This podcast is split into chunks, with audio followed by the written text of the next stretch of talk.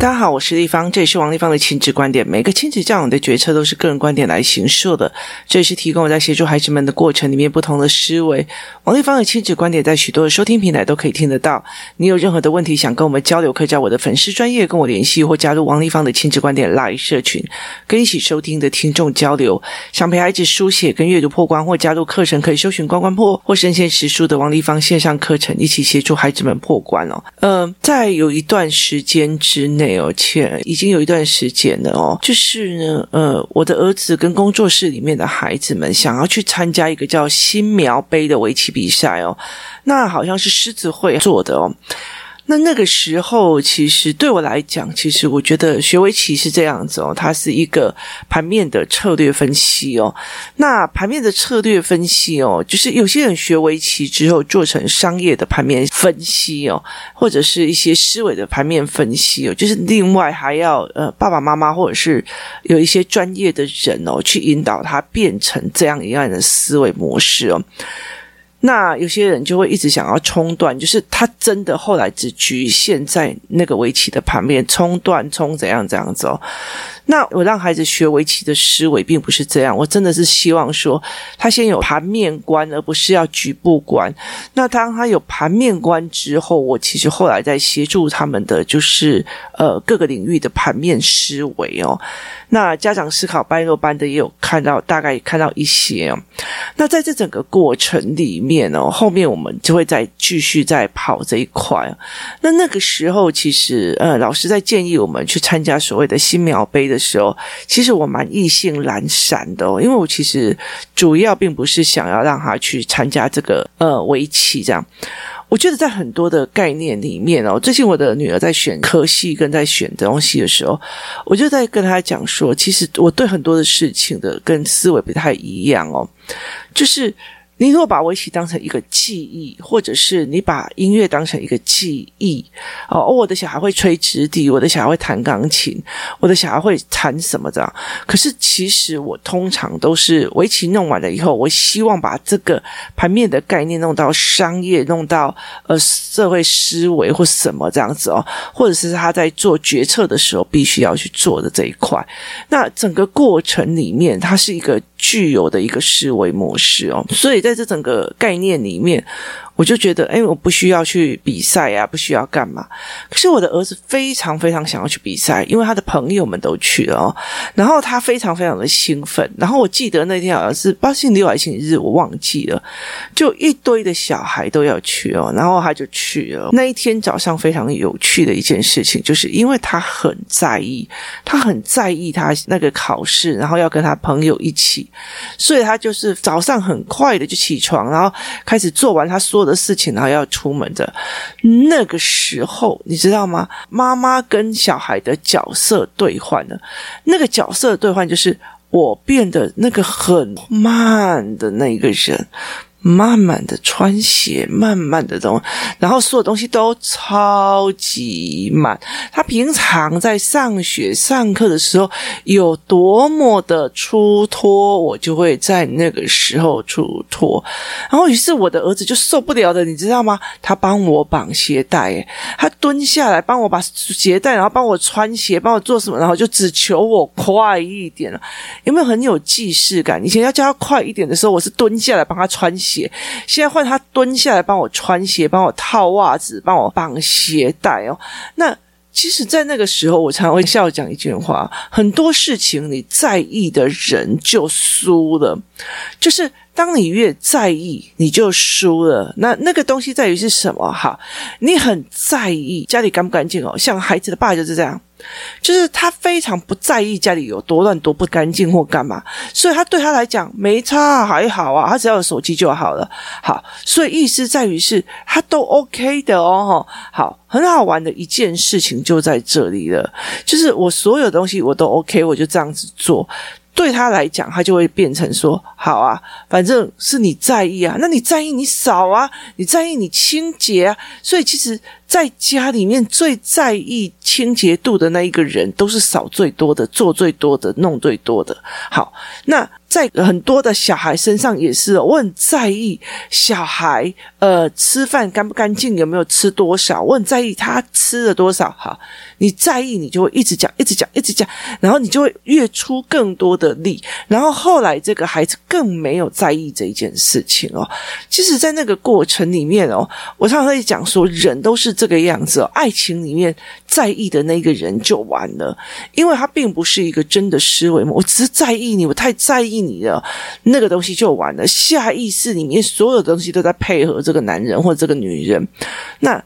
其实你就是在爱情里面受苦的那一个人哦，所以很多的概念里面就用到很多的在意里面哦，你越在意的，你就是完蛋哦。所以其实怎么去把这个过程做一个折冲，或者是做一个概念，其实非常非常重要。那其实我在看这个的过程里面，我就觉得非常的有趣哦。我们怎么做一个折冲感？我们怎么去做这些事情？其实非常的好玩。那同样一件事情，成绩这件事情，你比他在意吗？功课这件事情，你比较在意吗？哦，其实我觉得很多的事情，有些很多的妈妈希望小孩子跟他一样，呃，考上北一女啊，考上建中，好，你很在意那个东西，其实，在你的身上，就是已经比这个孩子还要重要了，或者是说，呃，他在意到他比这个孩子重要，然后或者是比这个人重要哦。那其实我觉得是一件非常有趣的事情哦。那很多的人其实会很在意这些事情，或很炫耀这件事情哦。在我的人生里面，我其实呃，因为小孩会考嘛，那呃，我就今天在跟呃我朋友开玩笑说。小孩会考的这件事情哦，我几乎把我身边所有的人脉跟所有的以前的朋友全部拿来想过一次哦，就是嗯。就是全部拿出来想过一次，去想说那个人他之前呃考上哪个学校，然后弄到哪个学校，然后后来的呃人生轨迹是怎样哦？人生是一个选择一个选择迭代上去的哦，一个一个往上选择，不是你一开始选择某一个东西就一定稳赢的哦。那所以其实后来我我们就会在想这一块哦。那很有趣的一件事情在于是。你在意的，你就完了，因为其实你就没有办法，呃，放松的去看哦。例如说，我现在我的小孩，他的成绩其实他可以，呃，要到还可以的学校，可是问题是我反而会。在普高跟呃比较好的高职或者是什么有的没有，在提供他思考是盘面策略，所以后来我就觉得说，其实呃如果用盘面策略来看，不是你喜欢或刚好考上哪个科系，而是你把大学之后所有的路干嘛都算过一次，做盘面思维的时候，你把大学研究所或者国外的路好全部做一次盘面思维的时候，或许现在的选择你可。会不一样哦，所以其实我在陪孩子过这一件事情的时候，有其他的点哦。所以你如果真的很在意小孩一定要读哪个学校，其实很在意的在点，而不是在盘面哦。所以后来我才会理解这一块哦。那。为什么会在讲说，当你越在意的时候，我们就会越限缩，因为它其实就像隧道理论一样。所谓的隧道理论就是说，你车子开进去一个隧道的时候，你只看到你前面你要的。好，例如说我要个整齐的孩子，其他你就看不到了。你看不到他为什么可以玩到全身脏兮兮的，他为什么做什么他可以弄到全身脏兮兮的？你看到的是我就是要个干干净净、舒舒爽爽的小孩，他怎么可以去玩沙？他怎么可以？可是在，在呃儿童发展的时候，你就觉得小孩可以玩沙，他可以呃增加他的触觉，他可以怎么样这样子？那不代表你的沙让他摸两下这件事情，他触觉就好了哦。所以其实他的有一些所谓的隧道效应，当你越在意的时候，你会忽略了旁边非常多的事情哦。所以其实，在我的工作其实非常吃力不讨好。例如说，有些妈妈她就是 focus 在我的小孩要乖，我的小孩不能在外面丢脸，我的小孩不可以像王丽芳那样子想说什么就什么，想要搞什么笑的小孩就是搞什么笑。她完全不觉得说，我的小孩在我面前如果可以像王丽芳的小孩这样要搞。笑要干嘛？要说什么都可以自由自在的时候，那是不是我就有修正他思维模式，跟引导他去看更多思维模式的方式？他只会觉得他在欧北恭维，欧北胜，欧北冲下，他一点都不乖。那你的隧道效应就在那个乖。所以其实呃，很多人说这一句话是：当你越在意某个点的时候，你就输了。其实，在亲子关系来讲，或亲子育儿的关系来讲。对我来说，它就是所谓的隧道效好，当你非常非常在意的说“快点啊，上班快一点啊，上班快一点，快一点，快一点啊，你怎么不快一点？”好，那你就没有办法去理解，你要的就是他快一点，然后你要的就是我要赶快去上班。那。你就没有办法去想他为什么会这么的慢？他知不知道所谓的快一点叫加快动作？他知不知道时间是有限的？他是不知道快跟时间中间的差距哦？呃，我知道有很多人在意小孩子动作慢这件事情哦。那我们有空再来聊这件事。好。那在这整个过程里面哦，他没有办法去看旁边的要件是什么，所以导致说，呃，他只看到他的隧道中间哦。那如果我，我王丽芳只在意说，哎呦，我的小孩怎么没有考上北一女或者考上建中，那我就会变成隧道效应。我看不见我的孩子的学习障碍，我看不见我的孩子的什么东西，我看不见什么样的东西哦。所以其实对我跟我的孩子来讲都不行哦。哦，王丽芳的小孩怎么可以去读高职？怎么可以去读？什么的好，对我来讲，我就没有办法真的去盘面的去带我的孩子去看，呃，搞不好这个是一个最长期有利的战略方向的一个地位哦。所以在整个过程里面去想这件事情是非常有趣的哦。在思考这件事情的时候，我就会觉得，诶，这蛮有趣的一件事情，怎么带领孩子去思考？所以我常会讲说，当我越在意的时候，这件事情就完了，因为你。进入了所谓的隧道理论里面，你很多事情你看不清楚。等到当你走出隧道的时候，那个太阳光或者是现实就会把你照到一个无所遁形哦。所以在很多的概念里面哦，所谓的父母的执着跟坚持，其实有时候是自己父母自己的隧道理论所去造成的。好，那我们再回来说，为什么我会说在意的人就输了？是因为隧道理论的概念。那隧道理论的概念还有。一个很大的一个点哦，所以你会错失的非常多。那像我的儿子，我最近哦，就是有一天哦，他呃在跟我聊天的时候聊一聊，他就哭了。那最近整个常常很多晚上，他会呃握着我的手，在黑暗里面就是哭。那因为我自己跟他有一个非常呃大的一个感觉，我们会比较能够感应到别人的情绪。那我在黑暗里面就知道糟了。然后我就会打开灯说：“你还好吗？”哦，那他就觉得，其实对我的儿子来讲，他觉得，呃，他的感觉都会被我发现哦。他也有时候会发现别人的感觉，所以他认为觉得大家都知道，所以还这样对他。那我就问他什么事，他就说：“妈妈，我的考试成绩都考不好哦。”那我就知道说好，那原来你开始在意了。他一二年级哦，他会立志考二十分回来哦，或立志考三十分哦。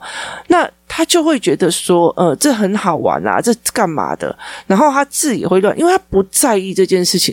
我记得我在回想我国小的时候，我第一次也是跟我妈讲说：“妈妈，我的老师说我写的字是阿比亚呢。”然后他就说：“阿比亚是什么意思？”然后就说：“就是一只阿比亚啊。”然后后来我才知道那是甲乙丙丁的乙哦。然后我阿金，我的第一个老师是我阿金，他就把我。平移这样子哦，所以我印象非常非常的深刻。其实那时候我真的不知道甲乙丙丁是什么意思，什么叫做好的，什么叫做不好的。我妈妈从头到尾都没有讲，我妈妈连下课铃声、上课铃声是什么都没有跟我讲，导致我就不知道为什么大家就冲出去了哦。其实我也会蛮感谢我妈妈的，她让我的观察警觉性非常的高，因为她从来没有跟我讲，所以呢，我看到全部的人都冲出去了，我就。想为什么？为什么大家都冲出去了？然后我就会冲出去哦。啊，我看到全部的人都去荡秋千，那我也要排荡秋千了。可是我不知道上课影响，所以等大家要上课的时候，我就自己一个人在那边荡秋千，跟另外一个小孩。所以其实这是一件非常，他们没有跟我讲任何一件事，我必须要在环境里面做大量的观察，才避免我做出困窘、倒霉跟无聊的事情哦。然后，所以其实，嗯、他完全没有跟我说上课下课什么。然后其实最好玩的是，当我回来跟我妈妈讲说我不知道上课跟下课，就有老师还出来找我，我妈妈笑得非常开心，还四处去讲哦。所以在这整个概念里面，其实我觉得非常呃有趣哦。那。后来，其实我儿子就一直觉得说，那么考零分也不会怎样。我还立志，有一次他三十几分，我都快飙起来，他就跟我讲：“拜托妈妈，我本来立志是二十分的嘞。”然后我就更气哦。可是因为这时候这阵子，因为姐姐的会考，然后包括有很多我们在讨论接下来的事情的时候，他一直在旁边。其实他年龄也大了，已经三年级了，所以要接下来四年级了。所以其实他后来开始紧张他自己的功课哦。那呃，我的策略是这个样子哦，我学校的功课我能不管就尽量不管哦。那学习障碍我也会帮他用，因为我不可能让他的脑子去等他的手哦。所以其实我有点。呃，一直在跑他的阅读理解跟抓脉络，还有包括他的思维模式。那我其实就没有去把功课说，你一定要照这样子写，照这样子弄。所以就有很多人就觉得，嗯，王丽芳小孩功课写得很差，然后作业写得很差。是啊，没有错啊，就是他们两个都是学习障碍者啊。然后可是他们的思维模式我拉得非常的紧啊，我思维或怎么样都拉得非常的阔啊。所以其实后来我就觉得说，思维我先拉起来再来说啊。所以在这整个过程里面，我其实就一直在做这一件事情。好，在做这件事情其实是非常有趣的一件事。我拉他们的思维，拉他们的思维脉络。好，这导致了小孩子们呃在思维的这一块就必须要往前。好，但是他的功课还是落后的啊，呃，可是他的抓重点速度很快。这几次的线上课程，我觉得小孩在呃回答那个快速回答问题的逻辑，或者是看文本速度很快，但是他就是书写上很吃亏，因为他一写字就会错掉，会乱掉，然后呃字就会叠在一起了，所以这也就让我觉得非常非常困扰的一件事情。然后呃，他开始在意了他的成绩了，他开始在意的这件事情哦，那于是我就非常非常的开心哦。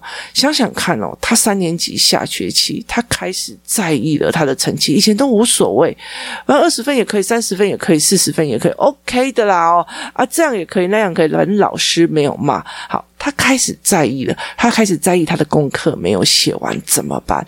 他开始他在意了，我等一下考试我不会，我怎么办？他开始在意了。真的，我觉得，呃，试想看看，如果这个孩子，我从一年级的时候就把他国语做好，呃，数学来起来，来，这国语作业写好，然后这数学写好好，他全部都照着我，我可以陪，一直陪，一直陪，陪到三年级、四年级，好，开始可以自己写作业了或干嘛，有的没有，他都变成操控性的。可是，其实这些是妈妈一一个口令一个动作，一个口令一个动作，甚至在旁边递的，让他起来的时候，然后一直在干涉，这里不能这样写，那就怎样？好，那他没有开始自己在意他的功课，他甚至会白眼你，你又在旁边啰嗦我了，你要干嘛的没有？这对我来讲是好事吗？不是，为什么？因为他后面加上四年级、五年级、六年级以上的叛逆会一起回回来。所以其实后来我就觉得，好，转捩点在这里哦，因为他已经要接近四年级了，所以他在接近四年级。其实我女儿也是在三年级以前几乎都是放养的。那呃那时候记得那时候共学团就放养嘛，然后呃。山上的小学也真的都是很混啊，然后后来也是到三年级下学期，他坚持要转学到呃室内而且非常严格的学校的时候，他真的已经开始在意他的成绩了。那接下来他的读书就是主动的哦，当然他是有很多的呃，我没有把他当成精英教育在这样子跑，所以对他来讲，他当然会跟着很累，可是他自主的，然后他接下来他知道他自己要怎么做。或者是要做什么，所以像说，呃，会考结束以后，我女儿就会呃每天还是固定的读国文、读英文、读商学，所以我会陪她一起念、一起做，她就是非常呃主动去做这一块啊。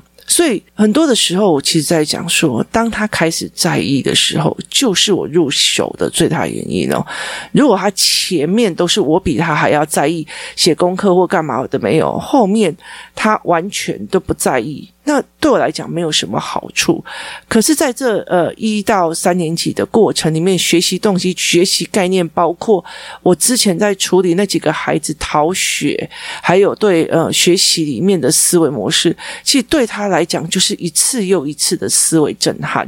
那当他有一次又一次的思维震撼的时候，他忽然知道学习的价值、学习的问题点的时候，他的成绩还是跟不上来的时候，他会慌，他会慌，他会比我在意，他会难过，他会想。哭，当他这个样子的时候，或许那就是我的利基点，我就可以进入到他的学习模式里面陪他。这个时候，我再跟他讲，我们再加强一些什么，好不好？我们再加强一些什么东西，好不好？对他来讲，就是一个非常有趣的一件事情哦。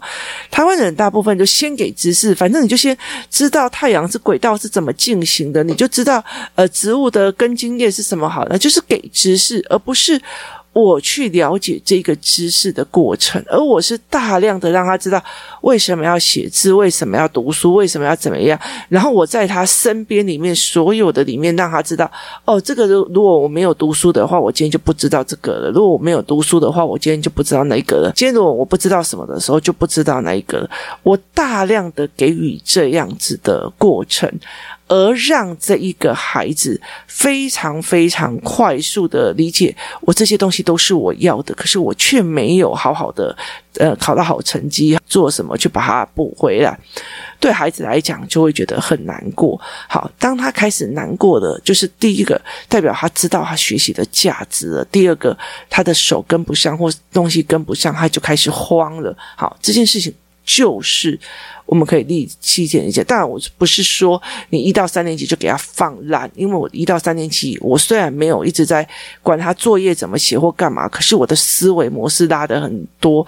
什么叫做知识？什么哦，还好我有读书，所以我今天可以放出来的。还好我知道这件事情是因为我读的什么书，还好怎样怎样。而且我们家很大的时候，会大盘面在做出来的时候，他会知道说哇，我妈妈原来懂这一块，我妈妈原来懂这一块，才可以帮我什么。好，这大盘面做出来，还甚至呃，在工作室里面跟所有的孩子一起长大盘面，这个东西就会差非常非常的多。所以，怎么协助孩子去做这一块，其实是非常重要的。当你比他在意的时候，你就完了的意思就是说，你会比他在意，你比他弄很多。可是，其实我觉得要看小孩的个性，有些爸爸妈妈逼得很紧，然后比他在意他是不是考上北一女的建中，可是呃，小孩的心态又是怎么想？反正我就是照着你的做的，我就是怎么样哦。当他进去了之后，是不是能够接受挫折或干嘛？其实也非常难说。那。当，我们希望所有的孩子都是非常的好，非常开心的。事实上，可不可以得到，又是另外一件事情哦。我常常会跟孩子们在讲这一件事。你可不可以得到？或许命运让你现在没有办法得到，那不一定完全是坏事哦。所以，其实我觉得在很多过程里面，我在这两两三年里面，我终于得到我儿子一天又一天的泪水。妈妈怎么办？我国字还是会把字写的重叠。妈妈怎么办？我字还是会写的又忘，忘了又写。好，我觉得这对他来讲是一件非常重要的事情。那。当他能理解他想要的时候，呃，我就可以去做了哦。很多人以为是，呃，我要让孩子知道说这个东西多好玩，他就会喜欢。当他不好玩的时候，他这个学科就会掉了。事实上是让他知道这个东西对我是必须的、必要的，而且是重要的，这才是最重要的一件事情哦。人生就是这个样子。当你比对方更在意的时候，当某件事情你比什么都在意的时候，其实或许在这一场仗里面，我们早就输了。那在意的是自己，而不是在意的是别人的成就。我可以在意我王丽芳自己。诶，奇怪，这个小孩的点，我为什么找不出来？那个人还是点，我很在意。我最近好像都没有增长。好。那我在意，我就可以赶快去做。当你的在意是放在别人身上的时候，当你比别人还在意同一件事情的人，你在意他读不读书，在意他冷不冷，那你在意他爱不爱你，你在意他做的什么事情，没做什么事情，你在意他是不是读到好成绩，你在意他是不是模范生。当你比他在意的时候，人生就完了哦，就是就是完了。为什么？因为你会比他辛苦，比他累，而且你会进入了所谓的隧道理论。你看不清楚其他的问题点，这才是最辛苦的一件事情哦。今天的主题是：当你比他在意的时候，你就完了。很多时候，呃，学习动机是在于提升孩子自己对自己的学习在意哦。今天谢谢大家收听，我们明天见。